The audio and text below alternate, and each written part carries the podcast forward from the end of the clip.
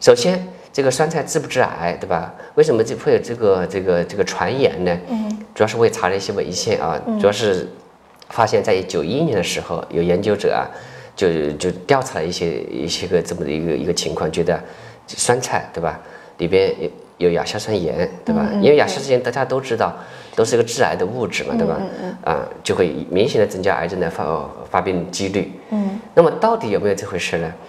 我们好好的分析一下，我们做下对吧？首先现象上看，你像从南到北，四川也有酸菜鱼啊，对吧？也有酸菜呀，还有好多泡菜呀，对吧？南方很多泡菜，北方是鸡酸菜，对吧？嗯，也家家户户都有，对吧？到了冬天，没有是说哪个地区高发，嗯，确实没有发现。首先是现象上说不支持这个观点，对吧？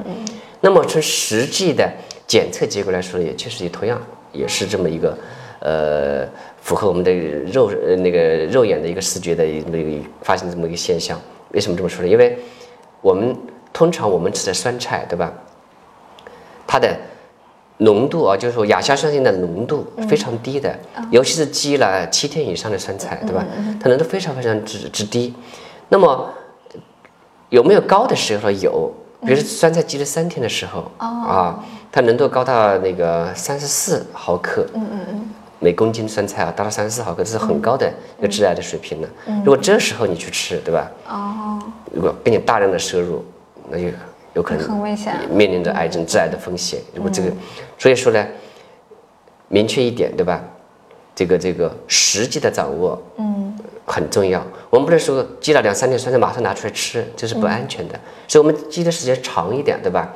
我们或者说叫泡的时间长一点，泡菜也是一样嘛，对吧？泡菜时间长一点，或者酸菜那个积积的酸菜时间长一点的话呢，它的亚硝酸盐就得到有效的分解。比如七天以后我们再去检测它，它知道就两毫克每公斤的那个那个含量了，这就很低了，基本就不致癌了。因为任何呃这个物质啊，它都有它的两面性，对吧？多了肯定会有它的不利就出现出来，适当摄入可能就没事，因为人体的代谢功能对吧？我们就代谢掉了，所以就不致癌了。所以那个研究啊，我估计它采样的时间还是有问题的，嗯嗯，可能它就采采到三到七天这个时间段的，对吧？这个实际上是亚硝酸盐含量最高的时候，对吧？那这个的时候你去吃它，你去长期吃大量摄入，对吧？那很有可能会导致一定时间的那个癌症发生率啊升高，相对升高。所以说，如果呢，我们掌握好这个积三餐的时间，对吧？比如说东北地区天寒地冻，对吧？我们是放的时间长一点，对吧？嗯。放的时间长一点，二十天以后吃。嗯。那个那个时候检测的亚硝酸盐含量非常低，对吧？不至于致癌。南方的泡菜也是，我们泡七天，嗯，对吧？左右，照样亚硝酸盐含量非常之低，对吧？嗯嗯嗯。都不会。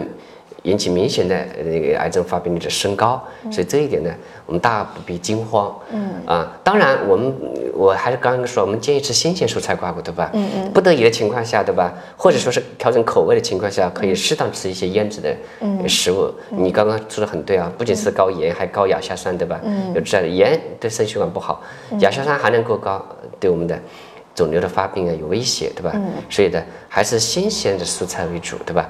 新鲜的呃健康的食品最为重要，当然不是酸菜不健康哦。刚刚说了，这个时间长的放的长的好一些，对吧？我们可以适当的摄入，这个没有问题，大家不必担心。